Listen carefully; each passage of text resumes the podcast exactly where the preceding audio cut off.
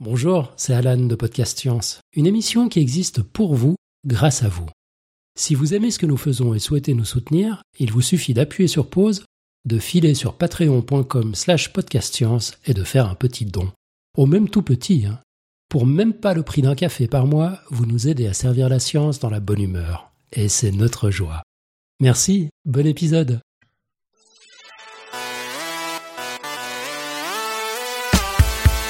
Bonsoir et bienvenue dans la saison 9 de Podcast Science. Nous sommes vraiment heureux et heureux de vous retrouver pour cette nouvelle saison qui, on l'espère, brillera par ses éclats de joie, alliés au plaisir de vous parler de la science. Il est compréhensible que pour démarrer l'année, nous ayons décidé de retenir un tout petit peu l'été avec nous, mettre du soleil, s'il en fallait, dans notre beau podcast. Ainsi, le thème de l'émission de ce soir tourne autour de la plage, histoire de parler de quelques sujets scientifiques avec un accent de vacances dans la voix. Donc, nous allons parler coquillages, plantes de plage et crème solaire. Nous sommes le mercredi 12 septembre de l'an 2018. Vous écoutez l'émission 346 de Podcast Science et bienvenue.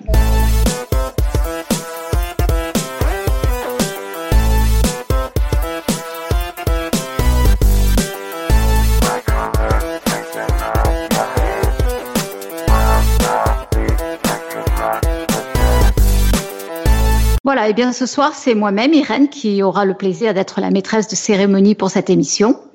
Et comme d'habitude, nous allons euh, commencer par euh, notre tour de table. Donc déjà, on a Pascal à la technique près de Mulhouse. Salut tout le monde. Ensuite, on a Eléa, notre biologiste depuis Strasbourg. Bonsoir tout le monde. Euh, on aura Elodie, notre neurobiologiste. Bonsoir à tous. On a Tup depuis Barcelone. Salut. Et enfin, on a Claire, notre médiatrice en chimie, qui est avec moi en fait à Bastia. Voilà. Hello. Alors, au sommaire de l'émission de ce soir, on a en fait trois euh, mini dossiers pour voir la plage à travers les yeux d'une part d'une amoureuse des plantes, d'autre part d'une biologiste et enfin de la chimiste. Donc, à savoir un dossier d'Irène sur la structure et la formation des coquillages, un dossier d'Eléa sur l'adaptation des plantes au littoral et un dossier de Claire sur le bronzage et les crèmes solaires. Et pour finir, en beauté, on aura la réponse à notre quiz de l'été. Voilà. Alors, en fait, euh, il se trouve que le premier dossier, c'est euh, le mien. Donc, on va parler des coquillages. Alors, quand on pense coquillage, on pense plage. On pense euh, aux collectes joyeuses, enfantines ou studieuses de ces jolies formes plates ou enroulées qui décorent le sable chaud. On pense à la lourde conque, qui est un instrument de musique, aux belles spirales qui ornent nos bijoux, les larges coquilles qui nous donnent toutes ces belles nacres irisées.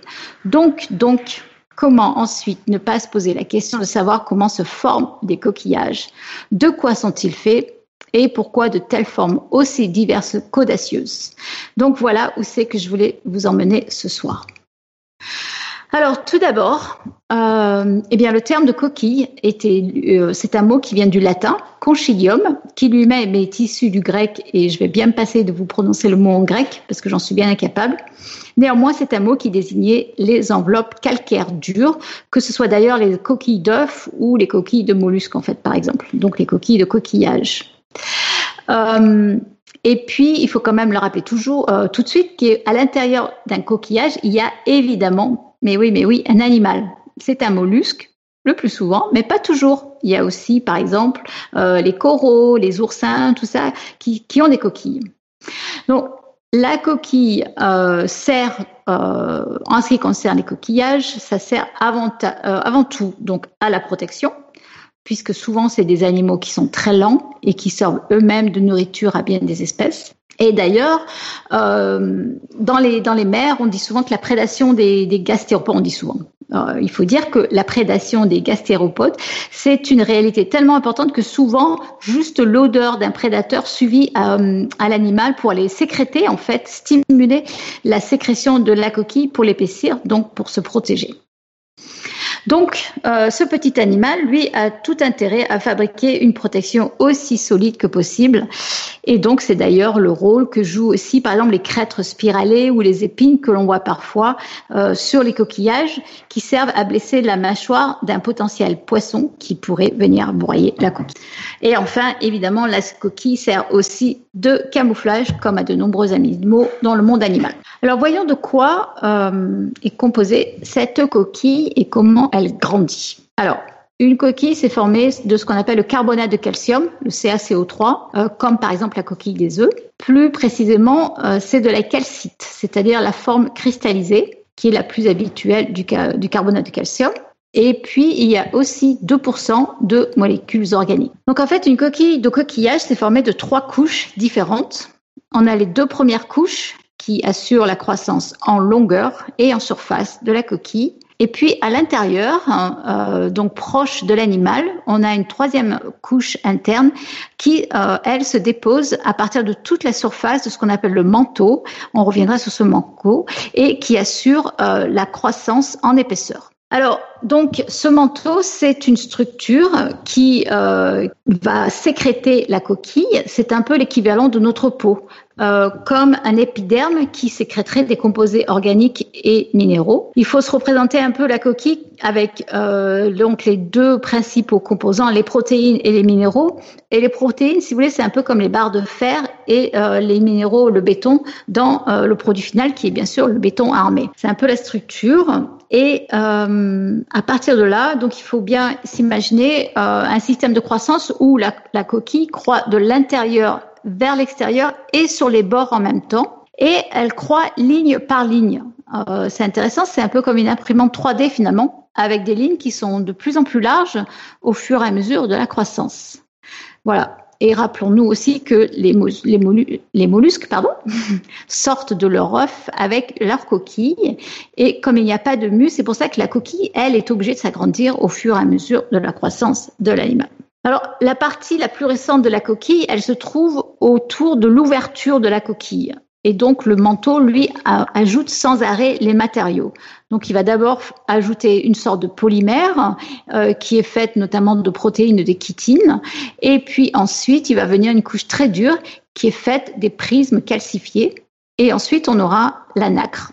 D'ailleurs, l'irisation de la nacre, ça vient pas du tout de sa couleur, mais ça vient du fait que les cristaux euh, qui composent la nacre sont plats et qu'ils se comportent comme des grilles de diffraction qui vont disperser la lumière et euh, c'est ce qui euh, crée cette, cet aspect irisé à nos yeux. Alors la couche la plus externe, elle est constituée principalement de sucre et de protéines, donc on l'a vu. Euh, elle est sécrétée, donc on l'a dit aussi par le bord du manteau et donc elle est responsable des ornementations qu'on peut observer sur certaines coquilles. Donc on a ensuite cette couche intermédiaire qui elle est constituée des prismes, des prismes hexagonaux qui sont empilés en colonnes perpendiculairement donc à la surface de la coquille et qui sont enchâssés dans des, dans des alvéoles.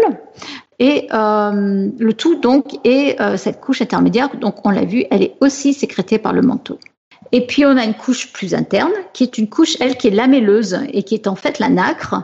Et donc euh, petit à petit, les fibres qui sont formées par les colonnes euh, dans la couche intermédiaire, elles vont passer en position parallèle à la surface interne de la coquille, et ça va donner un aspect en lamelle. Et ça, ça va se déposer à partir de toute la surface du manteau et assurer la croissance en épaisseur uniforme. C'est un c'était un peu technique, euh, mais euh, ce qui est intéressant aussi de savoir, c'est que la coquille de, certaines espèces, elle ne croît pas euh, uniformément tout au long de l'année. Il y a des périodes de croissance qui alternent avec des périodes de stagnation qui sont en fait principalement liées au climat. Donc ça, c'est très intéressant.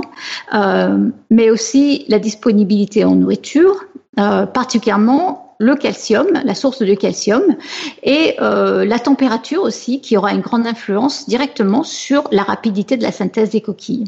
Donc, par exemple, si vous regardez une coquille d'un bivalve comme, euh, comme une coquille Saint-Jacques, vous pouvez observer une succession de lignes qui sont concentriques à la surface de la coquille. Et c'est ce qu'on appelle les strictes croissances. Euh, ça vous rappelle certainement euh, les arbres. Quand on fait une coupe d'arbres et qu'on compte le nombre de, de, cercles, on peut avoir une quantification, un âge de l'arbre. Et bien là, c'est pareil.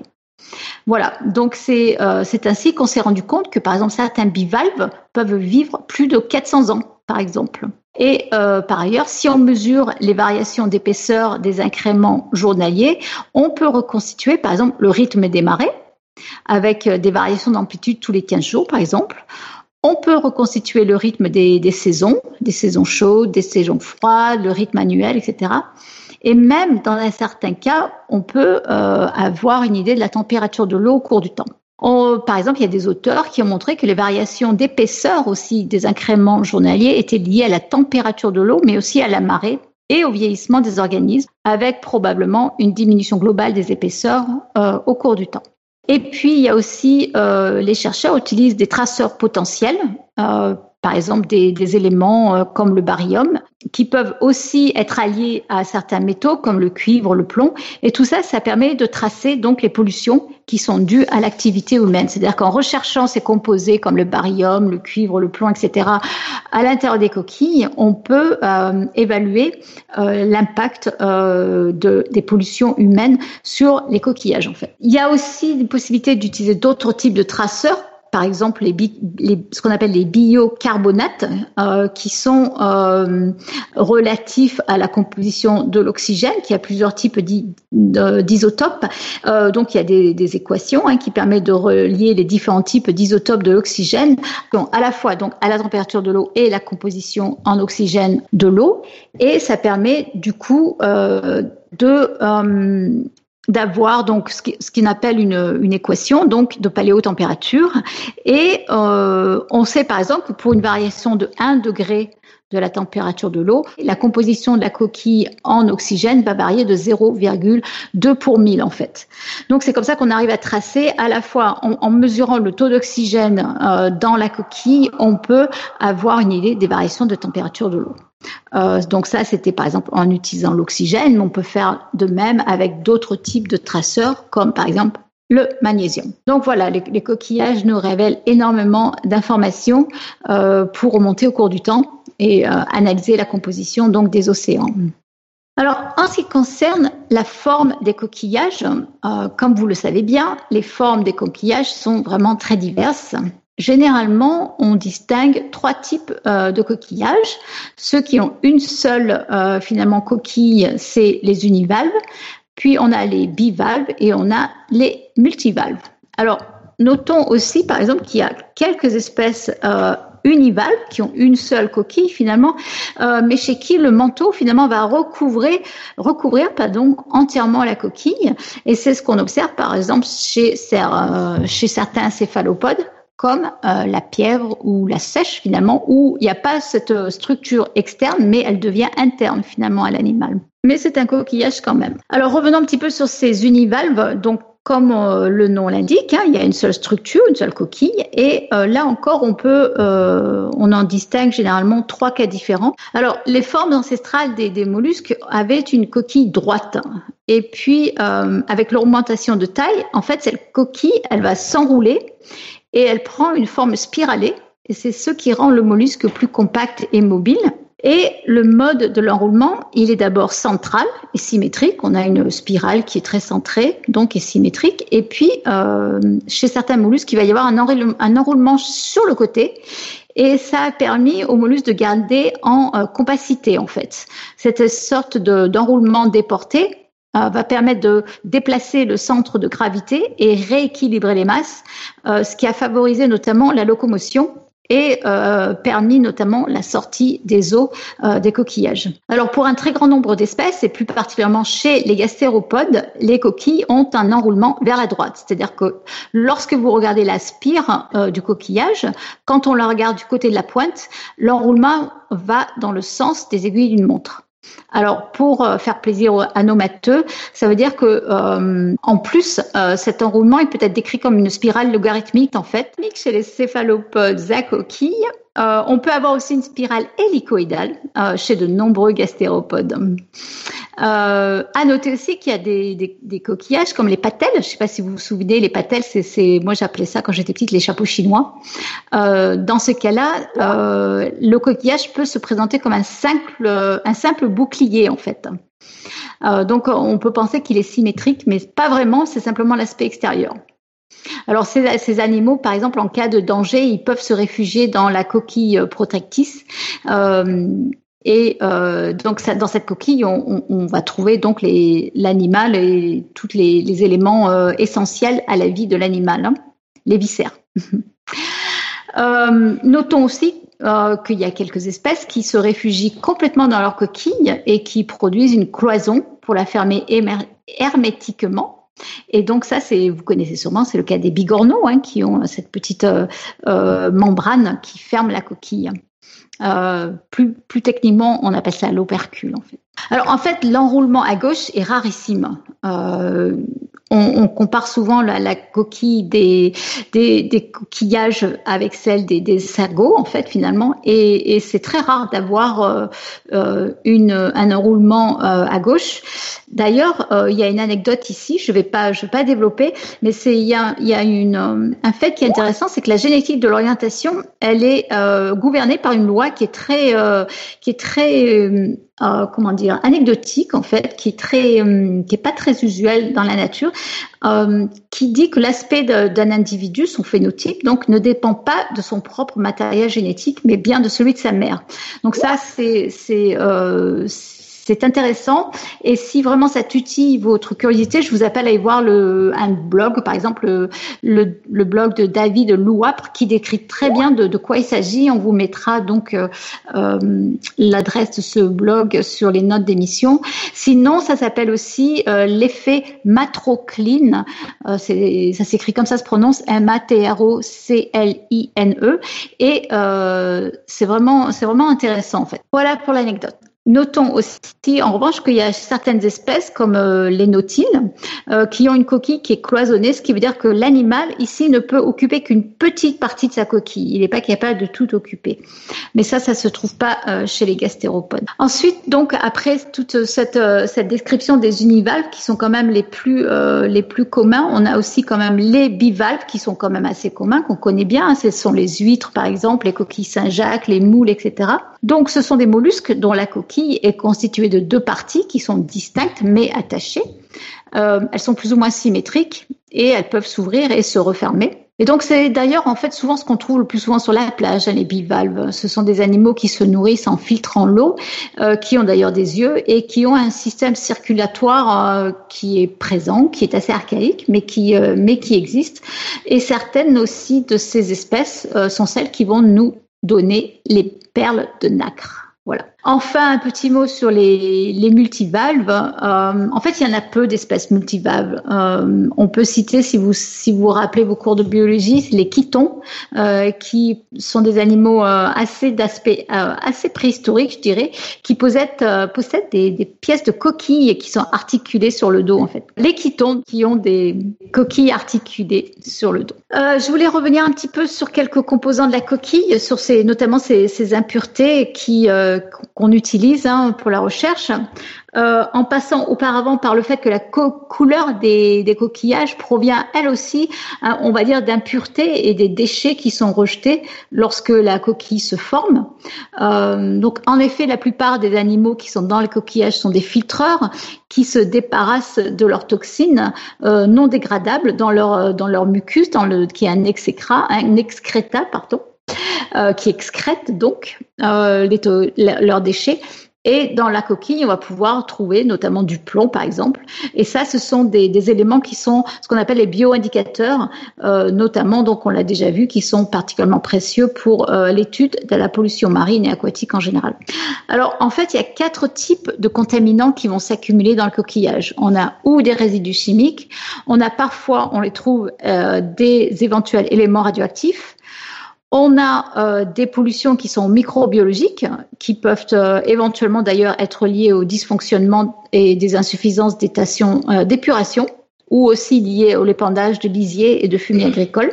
Et de plus en plus, depuis une vingtaine d'années, on a des substances toxiques qu'on trouve dans le coquillage qui sont produites par certaines espèces de micro-algues, euh, qui d'ailleurs, euh, lorsqu'on peut, euh, lorsqu'on les mange, les coquillages peuvent provoquer des désordres gastro-intestinaux intestinaux ou neurologiques, voire des, des intoxications graves.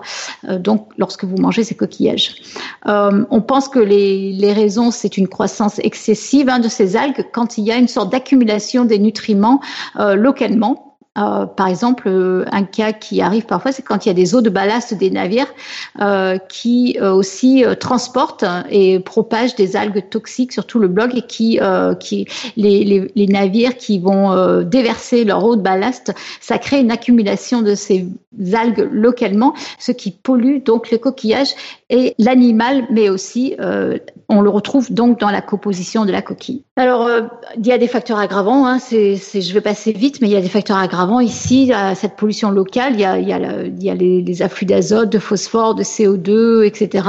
Tout ça qui vient euh, d'éléments euh, chimiques qui viennent des villes, des, exploitations agricoles, euh, des bassins qui déversent donc tous ces, ces efflorescences d'algues en fait. Hein. Donc ces, coquilles, elles contiennent des polluants donc qui sont pas dégradables en fait. donc ça c'est un problème, c'est-à-dire qu'il y a une accumulation de ces substances toxiques, mais lorsque les coquilles vont se dégrader et qu'elles vont finir par s'éroder, elles forment en même temps ce qu'on appelle les sagles coquillés qui sont eux de plus en plus fins. Et donc c'est là où les métaux qu'elles contiennent ne sont pas euh, piégés et peuvent se, retrouver dans l'environnement en fait. Voilà, en fait aussi, je voulais finir en disant que ces sables coquillés et de certaines roches euh, sont en grande donc partie constitués, en grande partie de, par ces coquilles. Euh, ils jouent en fait un rôle important en matière euh, d'étude de l'environnement en termes de puits de carbone dans le cycle du carbone. Donc, ce sont très très importants.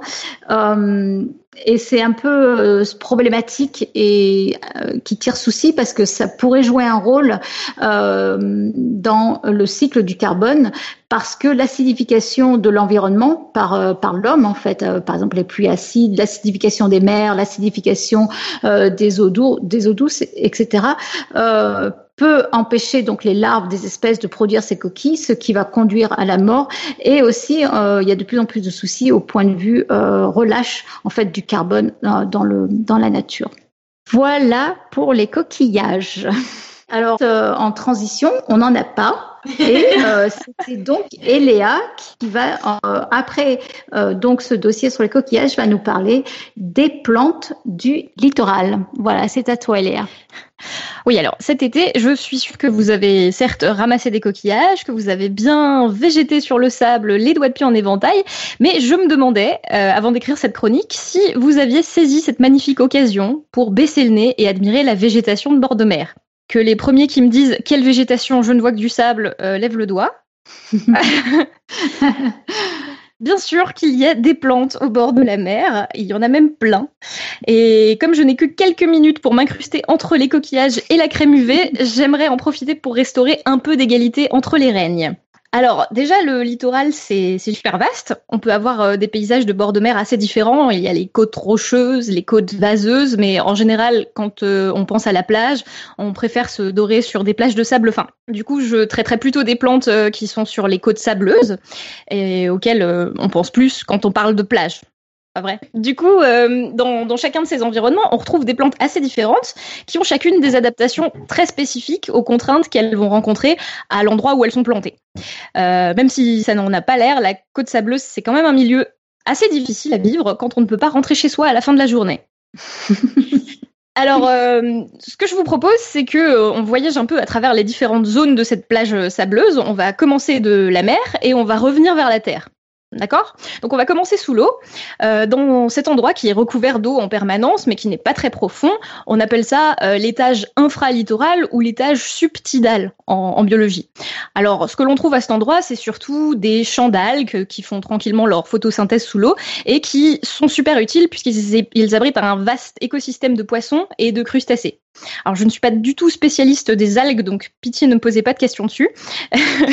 Mais il est utile de rappeler quand même que ce sont des plantes aussi et qu'elles font partie de la grande lignée évolutive qu'on appelle la lignée verte, auquel appartiennent toutes les autres plantes auxquelles vous pensez d'habitude. Euh, alors, si on remonte un peu euh, sur la côte, on arrive dans la zone de balancement des marées, donc celle où les vagues vont et viennent. Un coup il y a de l'eau, un coup il y en a plus.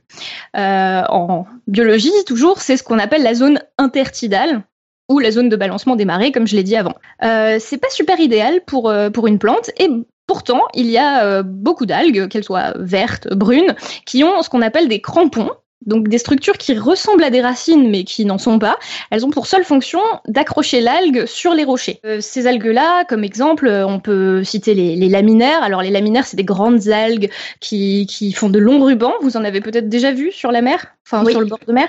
Ah oui, oui, bien sûr. Alors euh, ça fait des rubans super épais et assez résistants. Il y en a qui peuvent atteindre jusqu'à 4 mètres de long, c'est assez impressionnant quand elles s'échouent sur la plage. Et, euh, et donc celles-ci sont tout à fait adaptées euh, à la zone intertidale puisqu'elles sont capables de s'accrocher. Et certaines algues ont même des flotteurs euh, qui, en cas de remontée des marées, ben, ça leur permet de se maintenir à la surface pour profiter du soleil. Euh, ça, aussi, c'est des, algues qui sont très utiles dans l'écosystème puisqu'elles abritent euh, des, poissons en dessous et, euh, et, elles sont très importantes.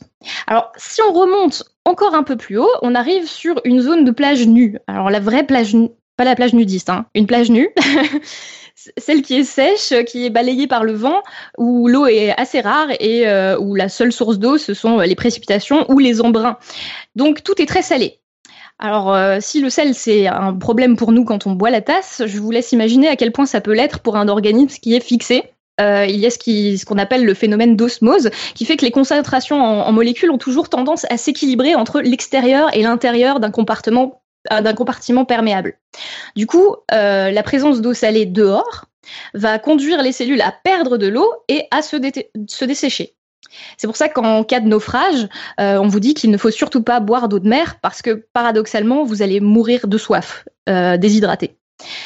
Euh, donc cette zone-là de la plage, c'est à peu près la limite, et à part des débris de coquillages, il n'y a pas grand-chose. On va appeler cette zone le No Plants Land, même si c'est pas très biologique. Et ensuite, si on continue encore un peu plus loin, euh, tout n'est pas désert, on arrive à la zone où on trouve la dune euh, pionnière, on appelle ça aussi la dune blanche.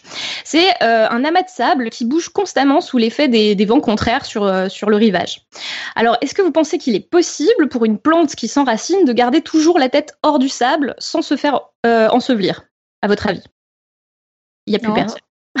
en fait, j'y réfléchissais. et, ben, du coup, euh, oui, il y a des espèces assez communes que vous avez sûrement dû croiser qui sont capables de faire ça euh, assez bien. La première, euh, c'est une espèce qu'on appelle le liseron des dunes. Vous connaissez le liseron, ça pousse aussi dans les jardins.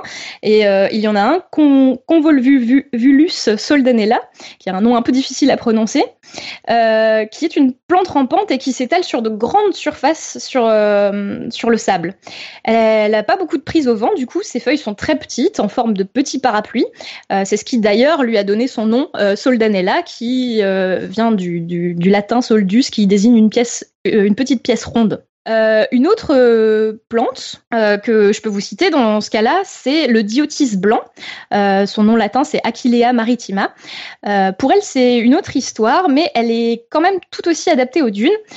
Pour celle-ci, les feuilles sont munies d'un revêtement laineux, donc elle a littéralement une espèce de fourrure, euh, et chacune des feuilles entoure la tige en, rang très serré, ce qui réduit la, prise au vent et qui assure euh, une espèce de micro-atmosphère humide à proximité des ouvertures dans les feuilles. Euh, donc ces ouvertures, on les appelle les stomates chez les plantes, et c'est une ouverture qui permet l'échange d'air entre l'intérieur de la feuille et l'extérieur. Euh, donc malgré les différences de ces deux plantes-là, elles ont quand même des points communs. Euh, par exemple, euh, au, cœur des feuilles, il y a une couche de cellules qui est, très riche en mucilage. Donc, c'est une substance qui, retient l'humidité et qui l'absorbe. ça, ça leur permet de retenir un semblant d'eau, même en cas de sécheresse pendant un temps. Elles ont aussi toutes deux des structures spécialisées qui permettent d'excréter l'excès de sel. donc, par exemple, pour le liseron, elles ont des poils, ce qu'on appelle des trichomes, et euh, ces, poils sont capables du coup de sécréter euh, le sel qu'elles contiennent en trop.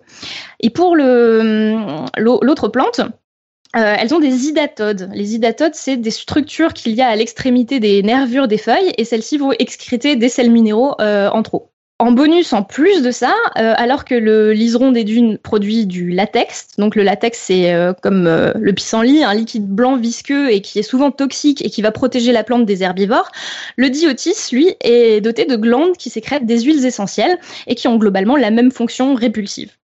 Donc, même si ces plantes ne sont pas de la même famille, à contraintes identiques, elles trouvent des solutions similaires, ce qui est plutôt, plutôt intéressant. Euh, dans cette zone euh, de, de, dunes, on retrouve aussi de plus en plus souvent l'oya des dunes. Je ne sais pas si vous connaissez cette euh, plante, c'est Ammophila arenaria. Et c'est pas vraiment une plante de, plage en fait à la base, euh, mais en France elle a été acclimatée pour euh, stabiliser les dunes artificielles. Pourquoi? Parce que son système racinaire va se propager au fur et à mesure que l'ensablement augmente, à la fois verticalement et à la fois horizontalement. Du coup, avec beaucoup de plants d'Oya, on va finir par créer un espèce de maillage euh, de racines qui va stabiliser la dune et l'empêcher de s'éroder ou de trop se déplacer. Alors plus de ça, euh, cette plante qui est une graminée, euh, c'est une plante très adaptée à la sécheresse. Les feuilles sont assez remarquables, elles ont un côté euh, assez solide, renforcé et imperméable, et de l'autre côté, un côté poilu, qui comporte du coup les stomates, ces fameux orifices qui permettent d'échanger l'air. Lorsqu'il fait sec, ce qui est remarquable, c'est que la feuille s'enroule sur elle-même. Du coup, la face imperméable va être exposée à l'extérieur.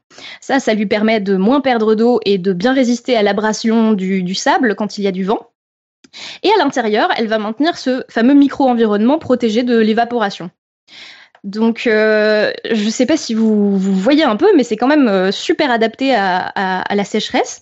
Et je pense que les coupes transversales d'Oya, c'est une, des, une des, des, sections de choses que vous observez à l'école les, les, plus fréquentes, où vous voyez vraiment un, un cercle avec à l'intérieur des, des poils et, et des, des, choses comme ça, et à l'extérieur vraiment une, une couche imperméable de cellules qui lui évite l'évaporation. Et donc, une fois que qu'on a vu ça, la, dune mobile, on peut continuer notre voyage un peu plus loin.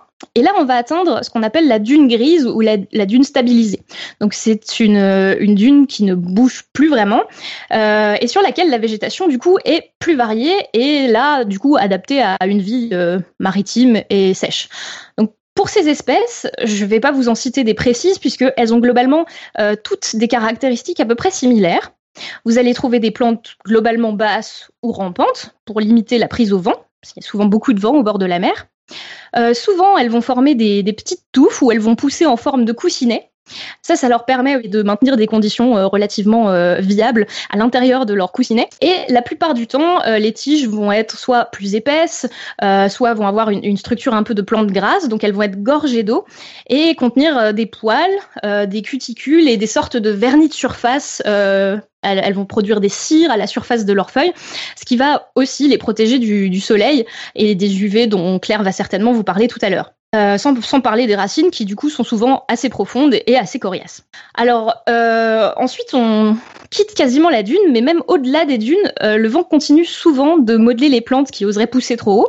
Ainsi, si on retourne dans les terres, vous pouvez souvent apprécier les silhouettes torturées des pins maritimes qui sont déformés par le vent.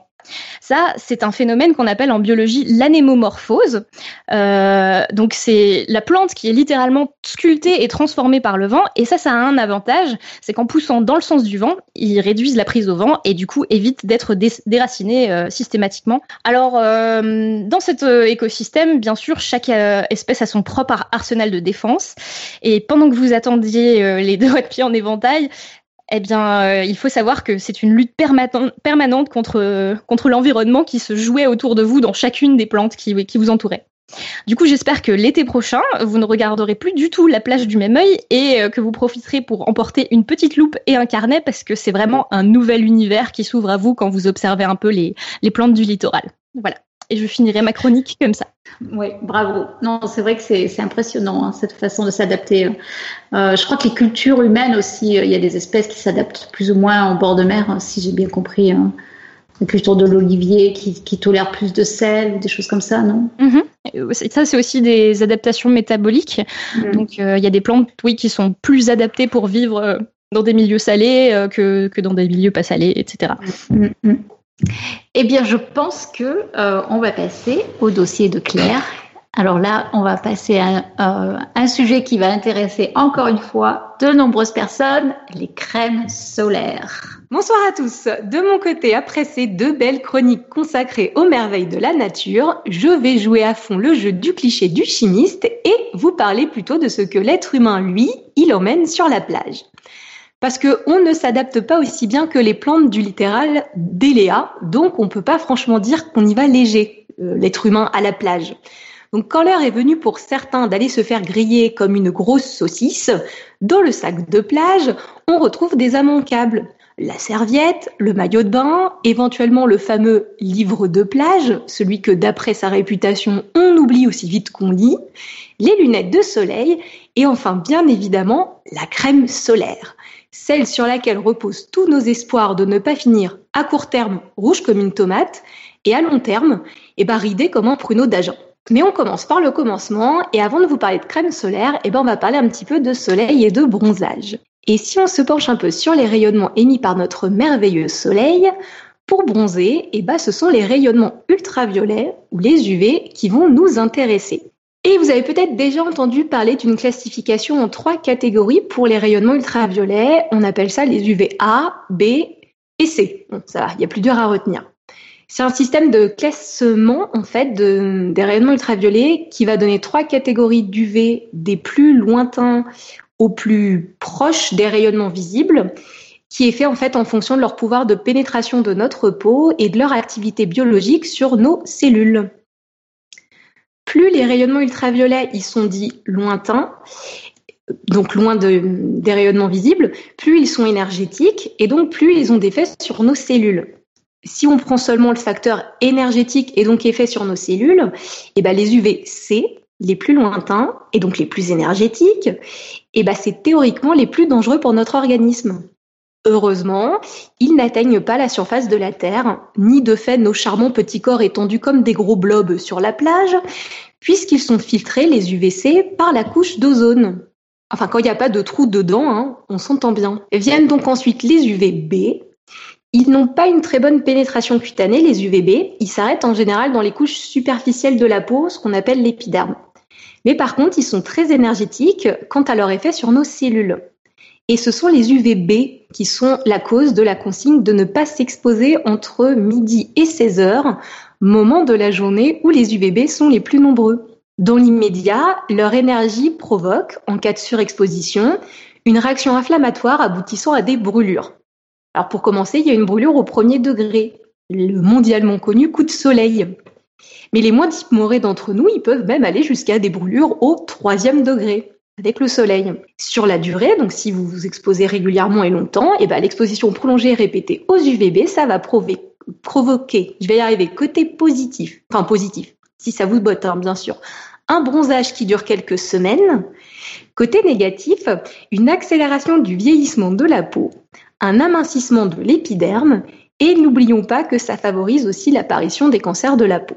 Voilà, si ça donne pas envie d'aller à la plage, tout ça. Et encore, j'ai pas fini. oui, Irène est, beaucoup moins plage pendant les vacances comme moi. Il nous reste encore. Enfin, j'avoue que j'étais quand même moins tentée d'aller à la plage. Plus j'avançais dans l'écriture du dossier de ce soir, moins j'avais envie de me mettre au soleil à la plage. C'était épouvantable. J'arrêtais pas de penser au cancer, au vieillissement de la peau. Hmm, c'était très très gai. Je suis pas hypochondriaque, heureusement. Claire préparer le dossier, moi, fait à la place. Ouais, c'est ça. je vous ai plus après. Parce que là, en plus, je vous ai parlé que des UVB, mais il reste encore les UVA. Alors, eux, ce sont les moins énergétiques. Alors, point de raison de se méfier, me direz-vous? Ben, sauf qu'en fait, si. Car ils sont plus nombreux tout au long de la journée. Euh, les UVA, c'est à peu près 95% euh, des UV qui atteignent la surface de la Terre. Et ils sont en plus les plus pénétrants dans notre peau. Ce sont ceux qui peuvent aller jusque dans les couches profondes de la peau, le derme. Alors dans l'immédiat, ce sont les UVA qui vont provoquer une pigmentation un peu rouge, qui va apparaître tout de suite, mais qui disparaît également rapidement. Par contre, leur pénétration profonde des tissus jusqu'au derme, ça va détruire les fibres élastiques et le collagène. Ça va entraîner donc une perte de fermeté de la peau et donc un relâchement des tissus et l'apparition de la hantise d'une part de la population passée 30 ans, les rides. Les UVA peuvent aussi provoquer l'apparition de cancers cutanés, mais on a déjà parlé des cancers, me direz-vous. Alors, est-ce que vous avez toujours envie d'aller vous faire bronzer sur la plage? Non. Ouais. J'ai qui me fait non de la tête, franchement. Soit, pour ceux qui auront quand même toujours envie d'aller se faire bronzer sur la plage, je vous propose de continuer sur comment fonctionne le bronzage. Avec un petit schéma tout simple de notre peau pour les notes d'émission, pareil, je compte sur Pascal. Merci Pascal pour la mettre dans la chatroom. Et pour bronzer dans le temps, et eh ben, dans le temps, c'est-à-dire un bronzage qui va durer hein, quelques, quelques temps, et eh ben, c'est facile à retenir, ce sont les UVB. B comme bébé. Je pensais à bronzer, mais c'est pas mal. B comme bronzer. Lors d'une exposition au soleil, une exposition raisonnable. Les UVB vont avoir pour effet, dans les jours qui vont suivre l'exposition, de stimuler les mélanocytes, des cellules qui sont situées juste à l'interface épiderme, donc couche supérieure de la peau, derme, couche profonde de la peau. Et les mélanocytes, ce sont les usines de fabrication et de distribution de la mélanine. Le mot mélanine, je pense qu'il vous est, au moins pour certains, déjà familier. C'est le mot générique qui désigne euh, plein de pigments biologiques foncés différents qui sont responsables chez l'être humain de la couleur de notre peau, des cheveux et des yeux. Eh bien, les mélanocytes, ce sont les cellules qui synthétisent la mélanine, donc le pigment de notre peau, et qui le distribuent un peu partout dans l'épiderme. L'exposition aux UVB, ça entraîne une stimulation des mélanocytes, donc une augmentation de la production de la mélanine, et donc une pigmentation plus foncée de la peau qui s'installe en quelques jours alors que les UVA, eux, agissent en fait directement sur la mélanine qui est déjà présente dans les cellules de l'épiderme. Donc ça vous donne un bronzage, disons, instantané, les UVA, mais ça dure pas. J'ai une question. Oui. Oui. Alors moi, dans mon souvenir, en fait, euh, les mélanocytes avaient une quantité bien déterminée de mélanine. Et euh, lorsqu'ils étaient stimulés par la lumière, en fait, c'est le volume des mélanocytes qui changeait euh, qui s'étalait et qui fait qu'en fait euh, on bronzait, euh, on avait un aspect plus ou moins foncé en fonction de l'étalement des mélanocytes en fait, mais qu'il n'y avait pas de production de mélanine en fait, c'était la forme des mélanocytes qui était différente. Alors moi j'ai pas vu ça. par contre la forme des mélanocytes que j'ai trouvé c'est des formes un peu en ça c'est plat et... alors alors non alors c'est un côté un peu il y a un côté un peu rond où ça produit. Et après tu as des espèces d'embranchements un peu comme un, un dendrite de neurones pour aller distribuer les mélanines partout en fait. Ouais. C'est pour ça que j'appelle ça une usine de fabrication et de distribution parce qu'après ça va envoyer les mélanines ouais. la mélanine je vais y arriver partout dans la peau dans l'épiderme. Mais j'ai pas vu de changement de volume des mélanocytes. D'accord.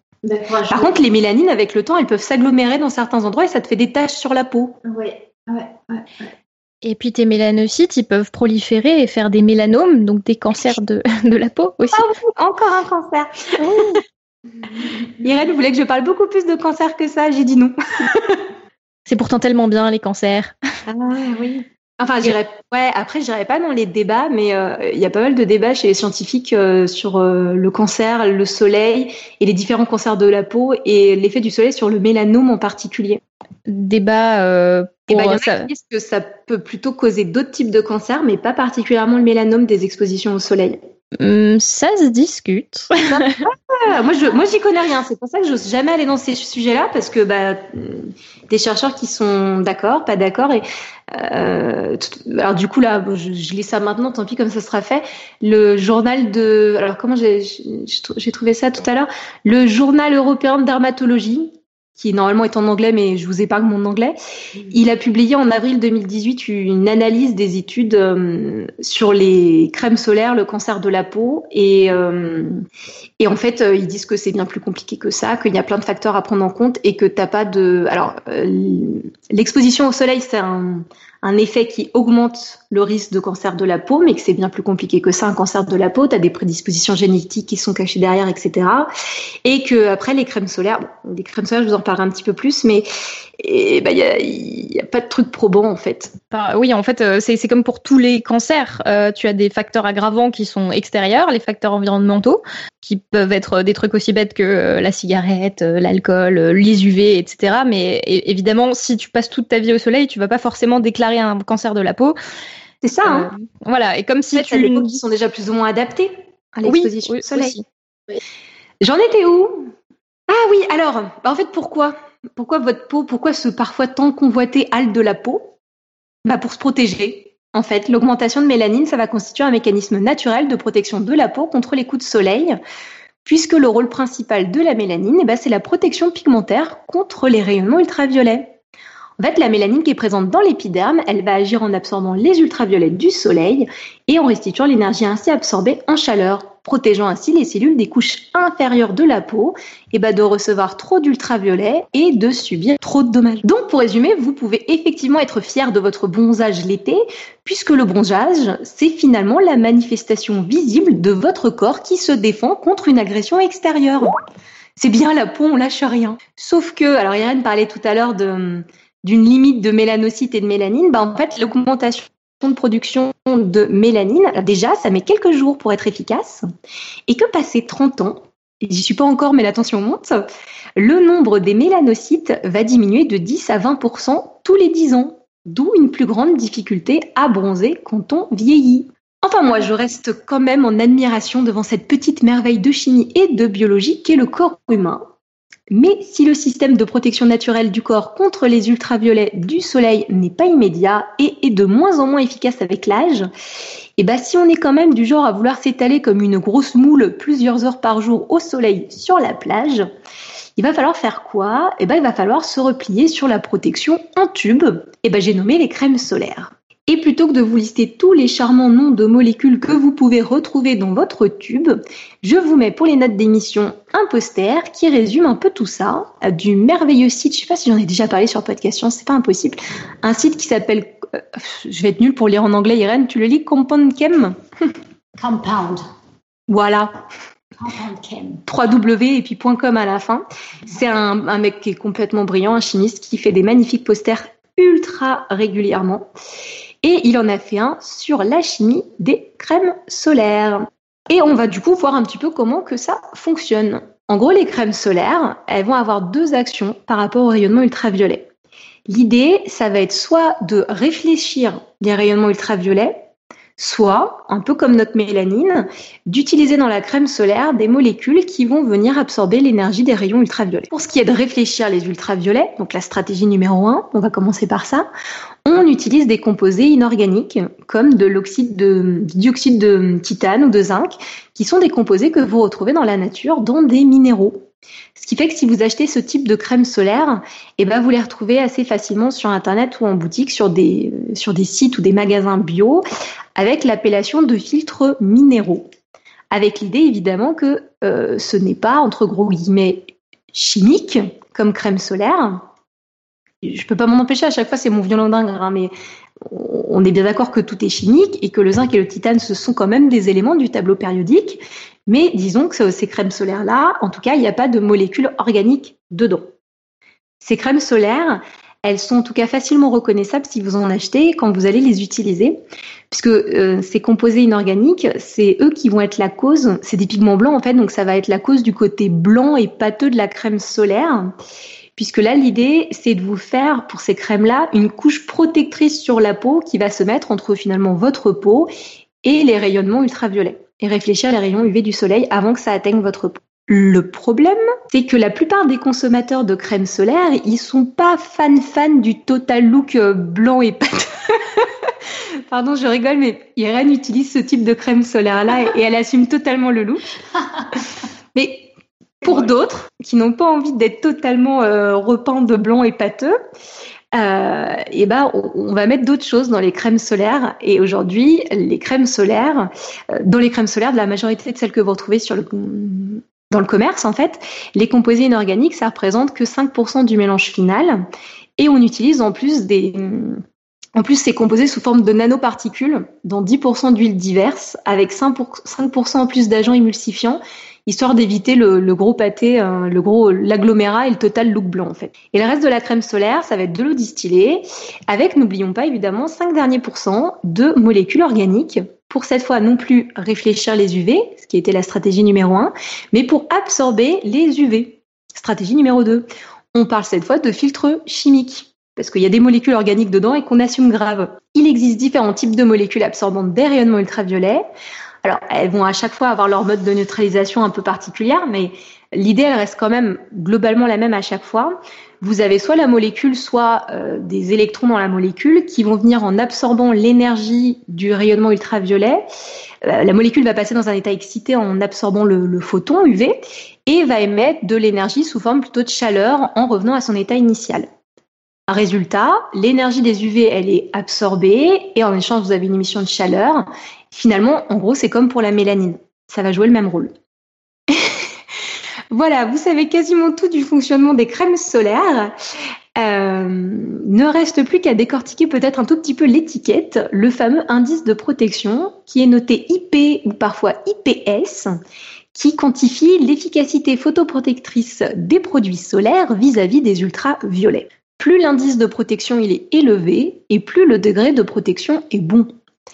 Euh, par contre, l'indice de protection, il correspond en réalité au rapport entre le temps nécessaire pour attraper un coup de soleil avec et sans crème solaire. Il caractérise donc une protection anti-UVB. Ce qui veut dire qu'avec un indice de protection 50, il faudra par exemple 50 fois plus de temps pour attraper un coup de soleil qu'en n'ayant aucune protection. Et pour ceux que, alors euh, j'ai vu passer une question sur la chatroom, alors j'y réponds tout de suite.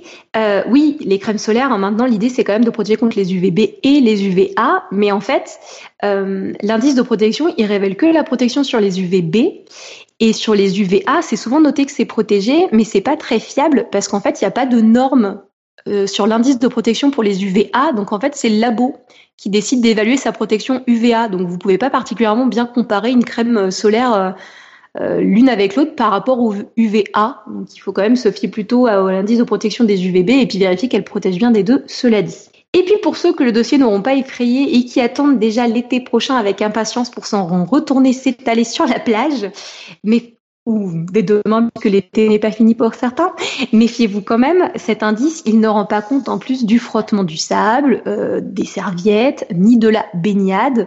Euh, par exemple, quand vous allez vous baigner dans l'eau, euh, vous avez des indices de protection qui sont dits résistants à l'eau. En fait, résistants à l'eau, ça veut dire que vous pouvez aller vous baigner deux fois 20 minutes, pas plus.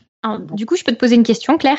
Euh, oui, je la vois dans le. Qu'est-ce qui limite l'indice de protection? Est-ce qu'on peut faire une crème avec un indice de 1000 euh, Non. Euh, ce qui limite l'indice de protection, c'est qu'au bout d'un moment, euh, tu es obligé d'en remettre d'une manière ou d'une autre à cause des frottements. Donc, tu vas pas refaire un indice qui va dire que c'est une protection 1000 qui fait que tu pourrais, euh, tu pourrais faire mille fois plus de temps sans crème solaire qu'avec crème solaire. Et, euh, et d'ailleurs, le terme écran total, il est interdit. En fait, vous pouvez plus trouver de crème solaire avec le terme écran ah total parce qu'il n'y a pas de crème solaire qui protège à 100% des UVB, donc ce serait mensonger. D'accord. Il voilà. rajouter quelque chose? euh... Ah oui, non mais vous êtes trop chiante. Je dis Hélène, euh, je veux pas parler des cancers, c'est hyper compliqué. Euh, je veux juste parler des crèmes solaires, de comment ça fonctionne. Du coup, vous êtes deux à vouloir parler des cancers absolument ce soir. Alors ouais, quand même un petit mot sur l'effet protecteur sur les cancers parce que euh, je sais pas si vous vous souvenez, mais pour le dossier des allumettes, c'est vrai qu'il y a un truc que je trouve ça. C'est pas. Il y a toujours un truc en chimie quand même. C'est que cela dit, on, généralement les produits du quotidien chimiques, encore une fois entre gros guillemets le mot chimique, les produits de synthèse qui sont nés de l'industrie de la chimie, en fait, ils évoluent avec le temps. Et leur fabrication, elle est souvent assez révélatrice des progrès de la chimie. On avait vu ça pour les allumettes. les allumettes, au départ, les premières allumettes chimiques, ils utilisent le phosphore dégueulasse qui faisait la nécrose des os. Et puis avec le temps, bah, on progresse, on synthétise de nouveaux trucs, on apprend, et puis finalement, ils avaient mis le phosphore rouge. Bah, pour les crèmes solaires, c'est un peu la même chose. Les crèmes solaires, euh, les premières qui ont été utilisées, elles n'étaient pas terribles. Quoi. On, on, apprend avec le temps. Et euh, les premières crèmes solaires qui ont été utilisées, euh, vous aviez parfois des molécules qui soit euh, n'absorbaient pas du tout les UV, donc en fait vous protégez pas, mais au contraire venaient, euh, venaient vous gaver en plus d'UV, donc elles avaient l'effet inverse. Soit vous aviez carrément directement dans la crème solaire des molécules qui étaient euh, cancérigènes. Donc ça vous protège des UV pour le cancer de la peau, mais ça vous ça vous fait quand même un effet cancérigène à côté. Et alors il y en avait une qui s'appelait, on a trouvé le nom tout à l'heure avec Irène, le le berga, le bergasol. Ouais, Bergasso, c'était la marque. C'était la grande marque. De, enfin, qui contenait de l'huile de bergamote. Et puis qu'en fait, ce qui s'est révélé avec le temps être cancérigène. Donc, il y a pas mal d'inquiétudes de ce côté-là. On est d'accord sur euh, est-ce que déjà l'exposition au soleil euh, est un effet euh, qui donne le cancer de la peau? Oui, encore une fois, c'est un des effets qui peuvent favoriser l'apparition d'un cancer de la peau, mais c'est pas le seul. Et je parle avec des grosses pincettes parce que je suis pas du tout dermatologue. Et est-ce que les crèmes solaires sont un, produit qui peut euh, favoriser l'apparition des cancers de la peau? Aujourd'hui, il y a eu des études qui ont été faites et la dernière en date, donc, qui a été publiée dans le, journal européen des dermatologues, euh, ont compilé beaucoup beaucoup de données. Ça date d'avril 2018, hein, donc c'est tout récent. Et en fait, euh, la conclusion, c'est que ce n'est pas concluant. Euh, les crèmes solaires n'ont pas d'effet euh, positif par rapport au cancer de la peau, donc ça diminue pas le nombre de cancers de la peau. D'un autre côté, ça n'a pas non plus d'effet positif. Hein. Je me comprends, ça, ça ne favorise pas non plus l'apparition des cancers. L'effet qui est un petit peu pernicieux avec l'utilisation des crèmes solaires, c'est que on a tendance à penser que comme on a mis de la crème solaire, on est bien protégé, donc on peut se faire euh, mariner beaucoup plus longtemps sur la plage pendant des heures en plein cagnard, euh, de midi à 16 heures. Il y a plein de monde sur la plage, c'est épouvantable, c'est incroyable. Et, euh, et, en fait, le problème, c'est que les gens s'exposent beaucoup plus qu'avant parce qu'ils pensent être protégés par les crèmes solaires. Ouais, c'est compliqué, effectivement. C'est compliqué. Au total, la leçon, c'est on se met pas au soleil. Ça, c'est la leçon d'Irène. Ma leçon à moi, c'est vous pouvez vous mettre au soleil quelques heures par jour parce que c'est quand même bon pour synthétiser de la vitamine D pour vos os. Hein. Le soleil, ça a quand même aussi des effets positifs, quelques heures euh, d'exposition. Du coup, il y a une autre question dans la chatroom. Est-ce que c'est vrai que les vêtements sont aussi inégaux entre eux que la protection solaire et est-ce que ça existe les vêtements 100% anti-soleil? Euh, Alors, est-ce que c'est vrai que les vêtements sont eux aussi inégaux contre la protection solaire? Oui, vous avez des tissus qui vont être plus ou moins euh, opaques donc ils vont plus ou moins laisser passer. Euh, ça me rappelle d'ailleurs euh, un maillot de bain. Ils ont inventé des maillots de bain qui laissent passer. Euh, ah je, sais absolument pas c'est quoi le tissu hein, qui est utilisé de, de, de, la nouvelle chimie des polymères à droite à gauche, euh, qui laisse passer les, les, rayons UV. Donc en fait, vous bronzez en maillot de bain et vous pouvez bronzer à travers le maillot de bain. Euh, les, les, résultats étaient quand même pas très concluants. Vous bronziez de manière très inégale. Euh, donc il y avait quand même des endroits où le tissu était plus ou moins euh, opaque et laissait plus ou moins passer les UV et où vous bronziez quand même plus ou moins bien. Alors est-ce qu'inversement, euh, il y a des vêtements 100% anti-soleil? Je suis chimiste, alors le terme de 100%, ça m'embête. Je vais jamais jusqu'à 100%. Il y a des vêtements qui sont très opaques qui protège bien. Euh, la preuve en est que quand vous prenez un coup de soleil, vous le prenez pas là où vous avez le vêtement, mais là où vous avez la peau à nu. Après, 100% euh, opaque, je sais pas. Bonne question. C'est une bonne question, mais je pense qu'il y a pas mal de recherches aussi de ce côté-là, de vêtements dans lesquels maintenant on laisse de moins en moins passer la chaleur et les UV, que ce soit pour les sportifs par exemple. Oui, euh, les gens font de la rando. Ouais, voilà, c'est ça. Il y a beaucoup de vêtements sportifs maintenant qui, qui, vont effectivement, qui sont quasiment maintenant des vêtements de performance en fait. Ouais qui laisse passer la sueur, qui laisse pas passer trop euh, euh, la chaleur, qui laisse pas trop passer le soleil, les UV. Voilà. Mais il y a plein de questions dans la chatroom. Hein.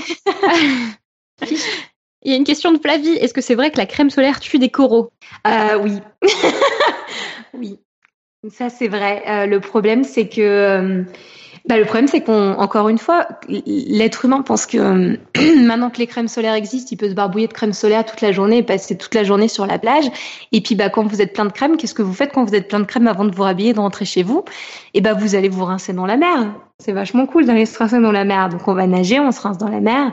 Et effectivement, c'est mauvais pour les coraux. Et je crois qu'il y a une plage, c'est à Hawaï où ça a été interdit. Il y a des plages à Hawaï qui les ont, qui les interdisent. absolument. Mm. De plus en plus on en voit. Donc oui. Arrêtez la crème solaire et arrêtez le soleil. voilà. Moi, je, je j'émettrai jamais d'opinion sur cette, euh, sur cette émission. Vous n'entendrez jamais. Euh... J'assume pas encore mes opinions. Il y a des pour et il y a des, il y a des, il y a des contre. bon, alors, on continue à parler de cancer alors Alors, euh, mais oui, mais oui, c'est une excellente transition. Car il est grand temps, mais hyper grand temps, qu'on réponde au quiz de l'été. Donc, le quiz de l'été, euh, c'était que euh, certains animaux sont immortels. Est-ce que c'est une info ou une intox? Alors je suis sûre que vous avez attendu la réponse tout l'été et en tout cas la question vous a beaucoup perturbé puisque vous avez été super nombreux à nous envoyer des messages pour euh, nous donner vos réponses. Et du coup merci beaucoup parce qu'on adore recevoir des réponses. Alors, je tiens d'ailleurs à m'excuser d'avance auprès d'un de nos auditeurs, Ben, mais la réponse à la question n'est pas 42, bien essayé.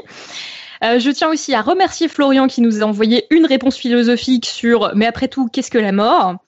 Voilà, parce que euh, c'est vrai que la question n'était pas assez difficile.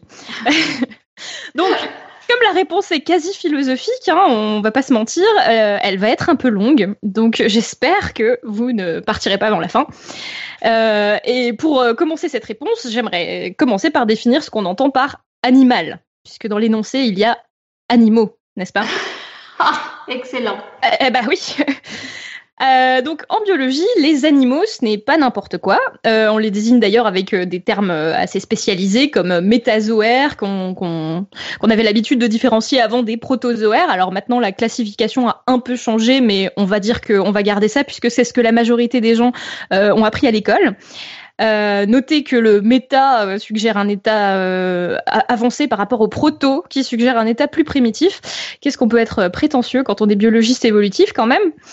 Donc euh, voilà, on, on va dire qu'on va parler de métazoaires. Et euh, les, ét- les métazoaires, qu'est-ce que c'est? Euh, Ce sont des organismes déjà qui sont pluricellulaires, donc qui sont constitués de plusieurs cellules. Ces cellules sont eucaryotes, donc elles ont un noyau, et elles vont former des tissus organisés et différenciés. C'est-à-dire que euh, certaines de ces cellules vont se spécialiser dans une fonction et former un tissu avec une fonction précise.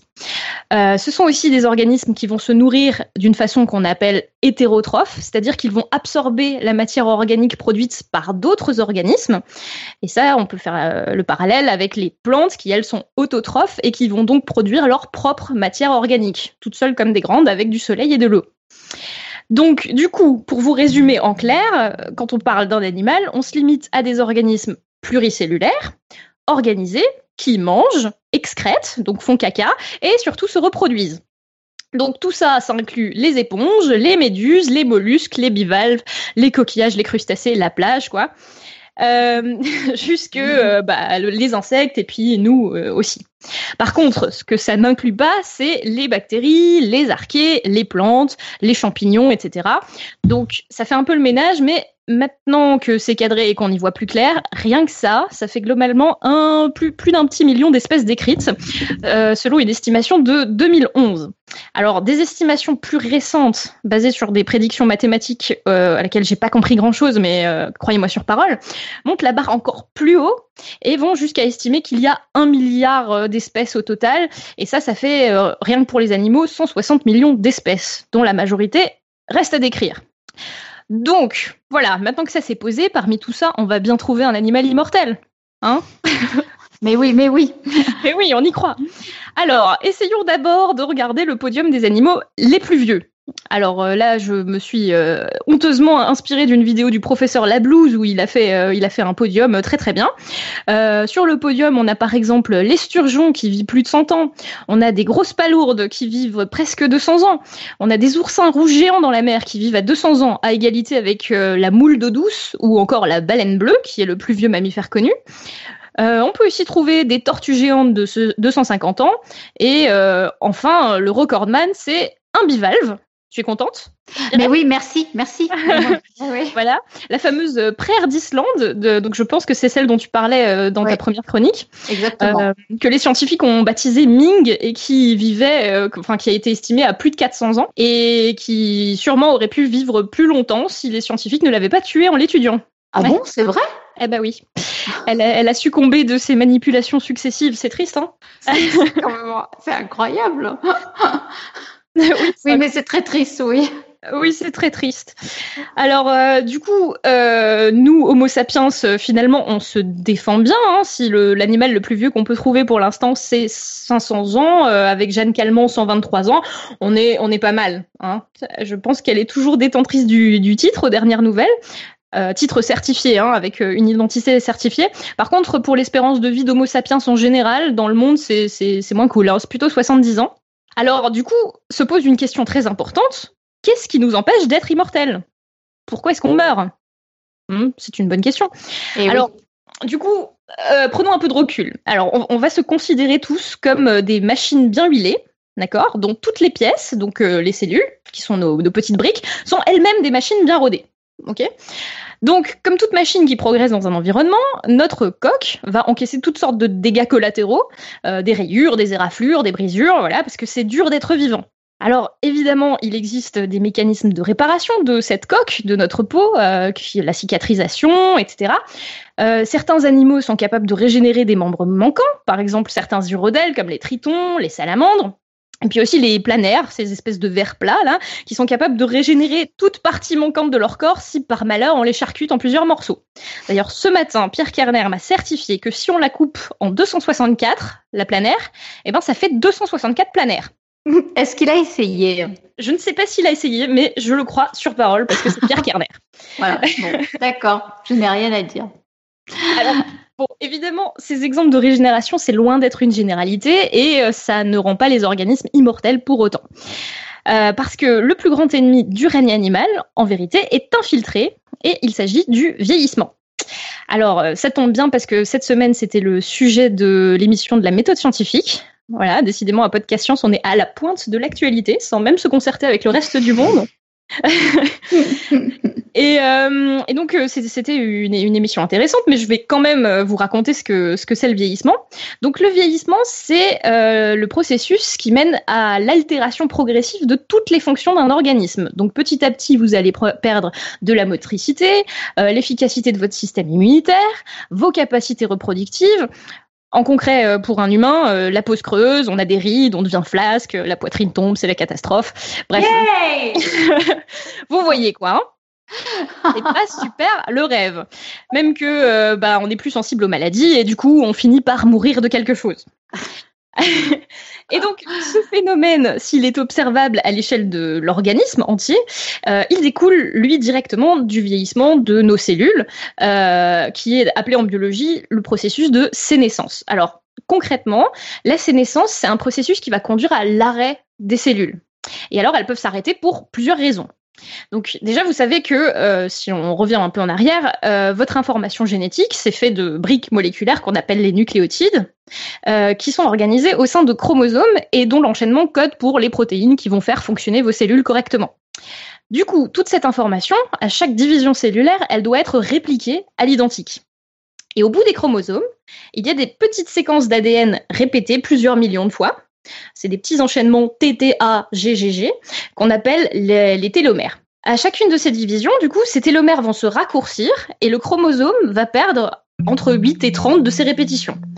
Et si la longueur des télomères passe en dessous de 4500 nucléotides, donc ça fait en gros 750 répétitions, euh, c'est une limite qu'on appelle la limite de Hayflick, eh bien la division cellulaire va s'arrêter. Euh, certains comparent ce mécanisme à une horloge moléculaire qui fait que notre temps euh, est compté. Et ça, c'est ce qu'on appelle la sénescence réplicative. Alors, il y a bien sûr des parades à ça. Euh, certains types cellulaires, les cellules souches qui prolifèrent beaucoup, ont une enzyme active qu'on appelle la télomérase. Et son job à elle, c'est d'allonger les télomères, ce qui contre leur raccourcissement. Alors, euh, il y a des expériences de laboratoire qui ont été faites, euh, dans, laquelle, dans lesquelles euh, on a surexprimé artificiellement ou activé artificiellement la télomérase dans des souris, par exemple, et on arrive à, à effectivement allonger l'espérance de vie des souris. Mais elles finissent par mourir quand même.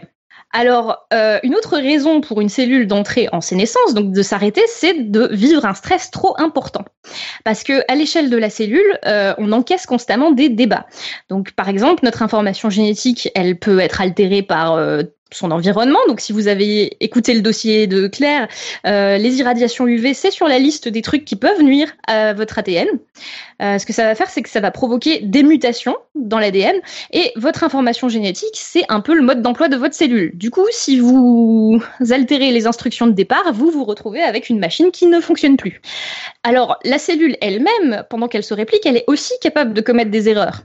Euh, en plus de ça, soucieuse qu'elle est de produire des tonnes d'énergie dans les mitochondries, qui sont un peu les usines chimiques de, la cellule, elle produit en permanence des déchets, euh, ce qu'on appelle souvent, quand vous lisez à ce propos, des radicaux libres, et ces déchets-là sont des molécules qui sont capables de réagir avec d'autres molécules, et par réaction en chaîne, ça va endommager de plus en plus euh, votre cellule. Donc résultat, plus le temps passe, plus la cellule accumule d'erreurs et de lésions internes. Euh, tout ça, bah, ça risque de déclencher des mécanismes de prolifération anarchique et pas programmés, et c'est à ce moment-là qu'apparaît le cancer. Hum.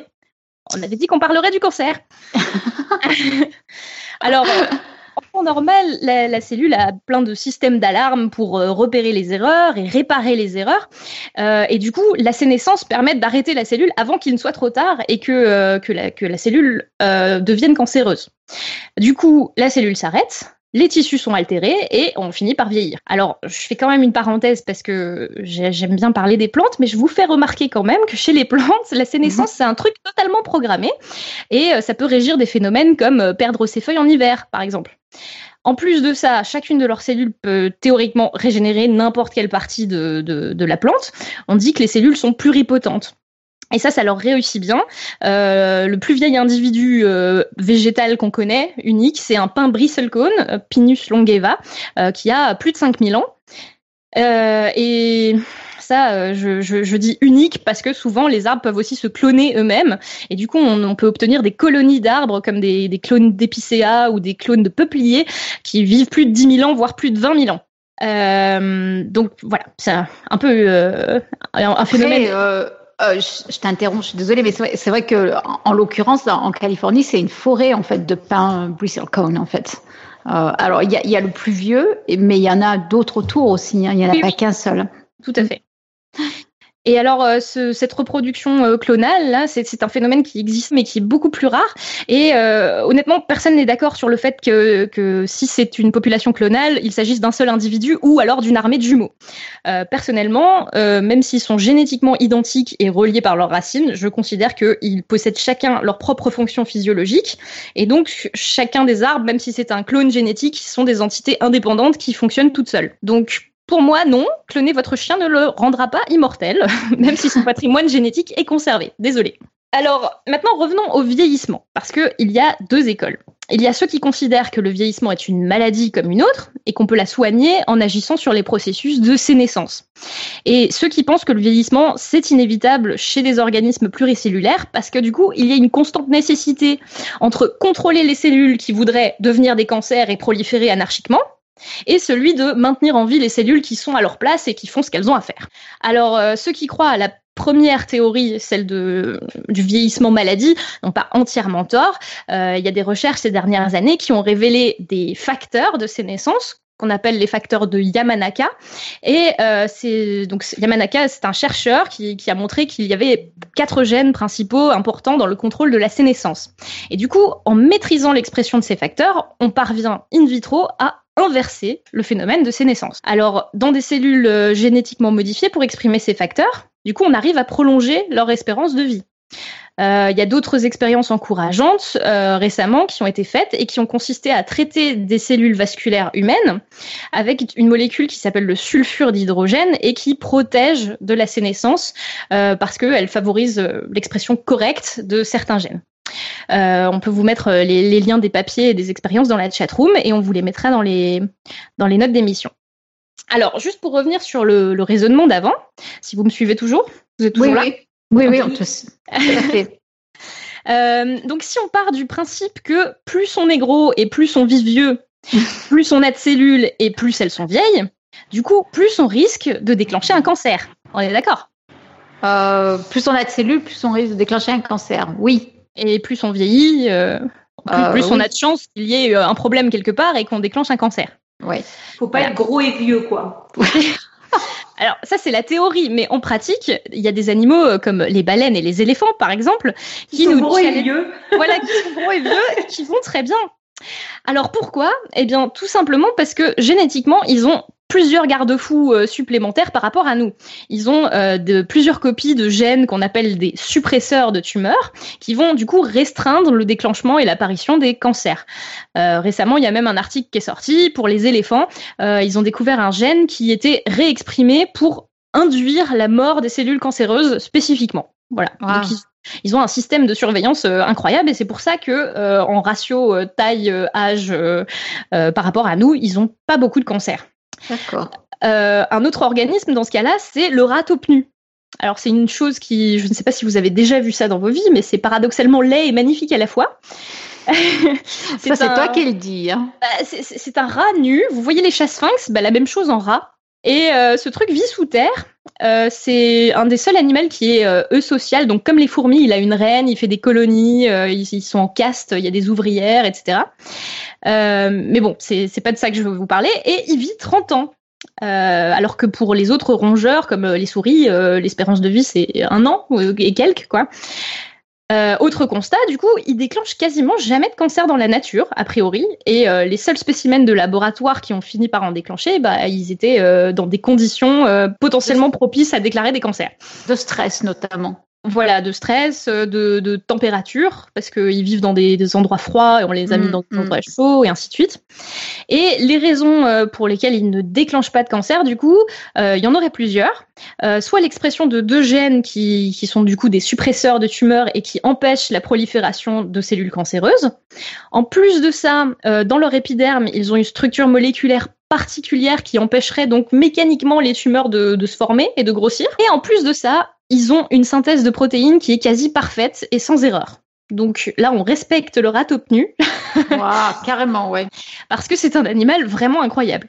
Vous me direz, avec une combinaison de toutes ces idées et tous ces mécanismes, on pourrait sans doute ralentir le vieillissement, mais est-ce qu'on pourrait totalement le supprimer? Ça semble compliqué.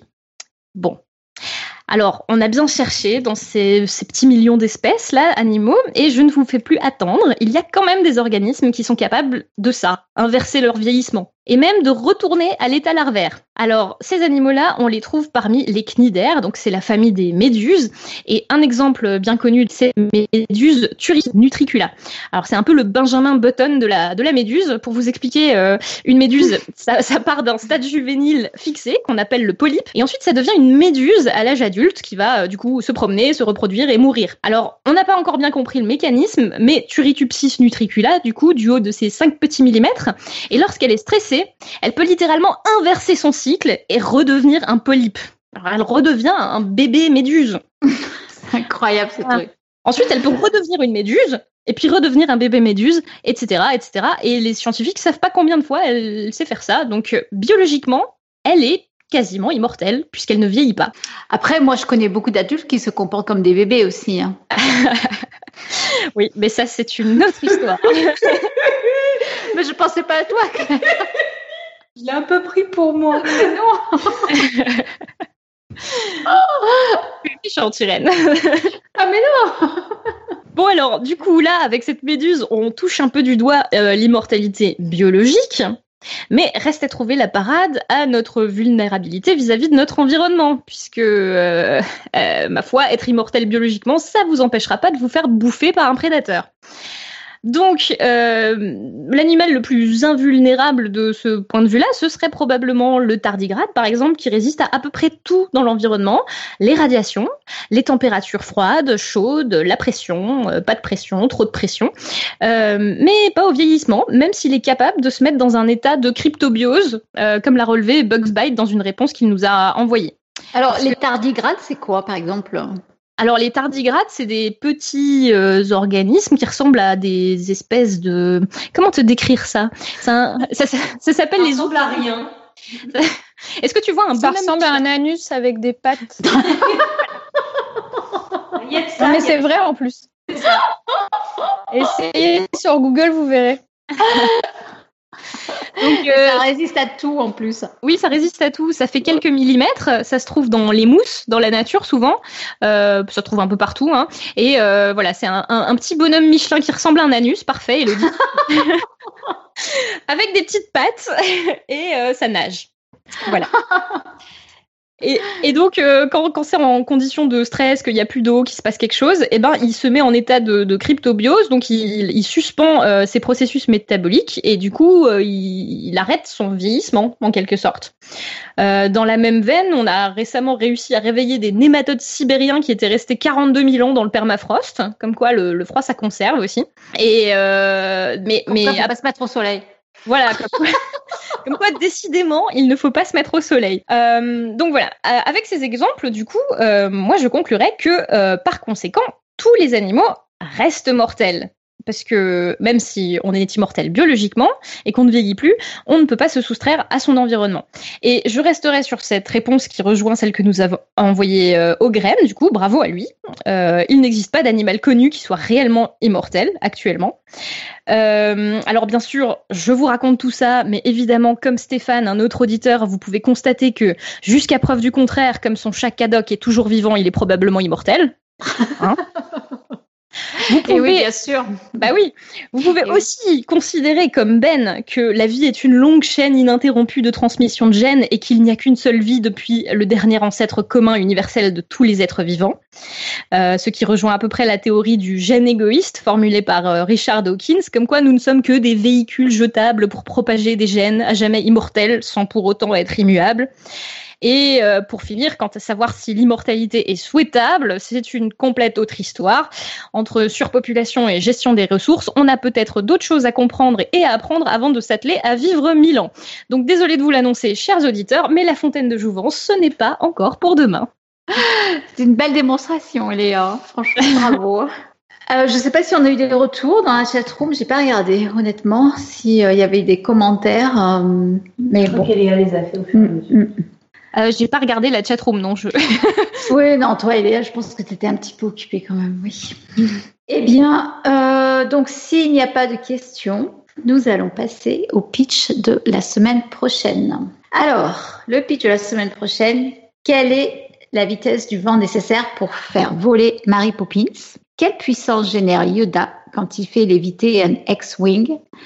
Vaut-il mieux filmer en numérique ou en pellicule?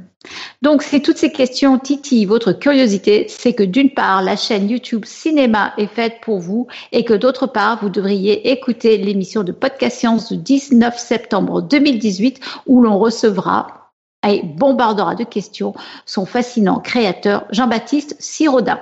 Donc, une émission qui s'annonce du grand spectacle à ne pas manquer donc. Euh, ben, Claire, je pense que c'est le moment de ta citation. Hein.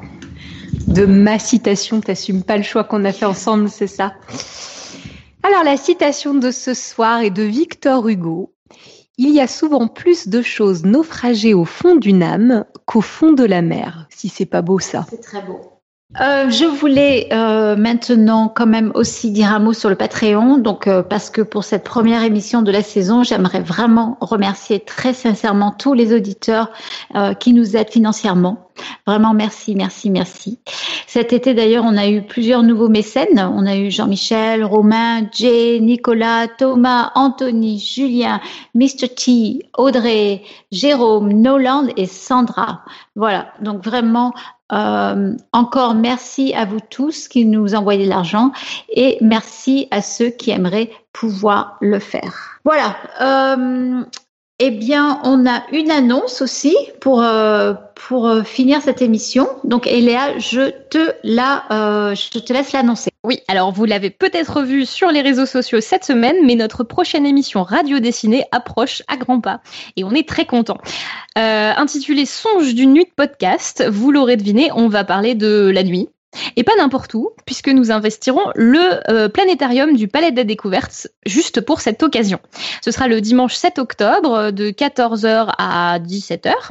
Euh, les places ne sont pas réservables à l'avance. Par contre, il y a 200 places assises au sein du planétarium. Et pour être certain d'avoir la vôtre, il vous suffit donc de passer au guichet le matin de l'émission. Euh, côté intervenant au programme, il y aura Sébastien Carassou de la chaîne Sons of Wonder, euh, Jean-Philippe Usan, cosmologiste, Roland Lehoucq, astrophysicien, Jérôme Pérez, professeur d'astrophysique appliquée, et Jean-Baptiste Sirodin de la chaîne Cinéma. Et bien sûr, euh, toute l'équipe de Podcast Science que vous pourrez rencontrer en chair et en os. Côté dessinateur, que du beau monde aussi, avec Adrien Demilly, Mel, euh, Philippe, Héloïse Chauchois, Inti, Val et Guillaume Monin. Euh, si vous ne les connaissez pas tous, sachez qu'ils sont tous euh, talentueux et grandioses. Alors je ne sais pas vous, mais moi, ça me vend du rêve. Donc rendez-vous le 7 octobre à Paris. Et Claire, est-ce que tu veux donner un petit complément d'information?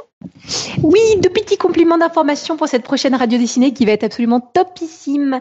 Euh, petit complément d'information numéro un, on vous a fait une page hein, sur le site de podcast euh, avec Eléa où vous avez toutes les infos sur comment venir.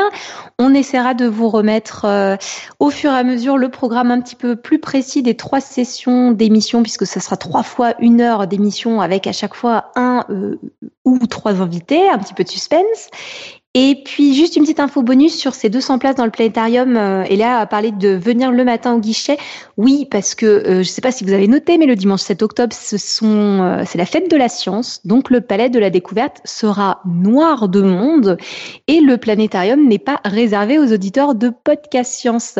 C'est-à-dire que tous les gens qui viennent visiter le palais de la découverte le dimanche risquent de vouloir prendre des places pour le planétarium dès le matin et c'est pour ça qu'on vous conseille de venir à l'ouverture. Voilà, j'espère que vous avez bien noté tout ça. Bien, et eh bien, hélas, hélas, nous arrivons au terme de cette émission et donc il est temps de nous quitter. Mais nous nous retrouvons la semaine prochaine, bien sûr, pour une émission à ne pas rater, comme toutes les autres, hein, de toute façon. Donc voilà. Donc d'ici là, comme d'habitude, n'hésitez pas à nous envoyer vos commentaires, vos retours, les suggestions, les likes, les pas likes, etc. Donc passez une bonne semaine et que servir la science soit votre joie.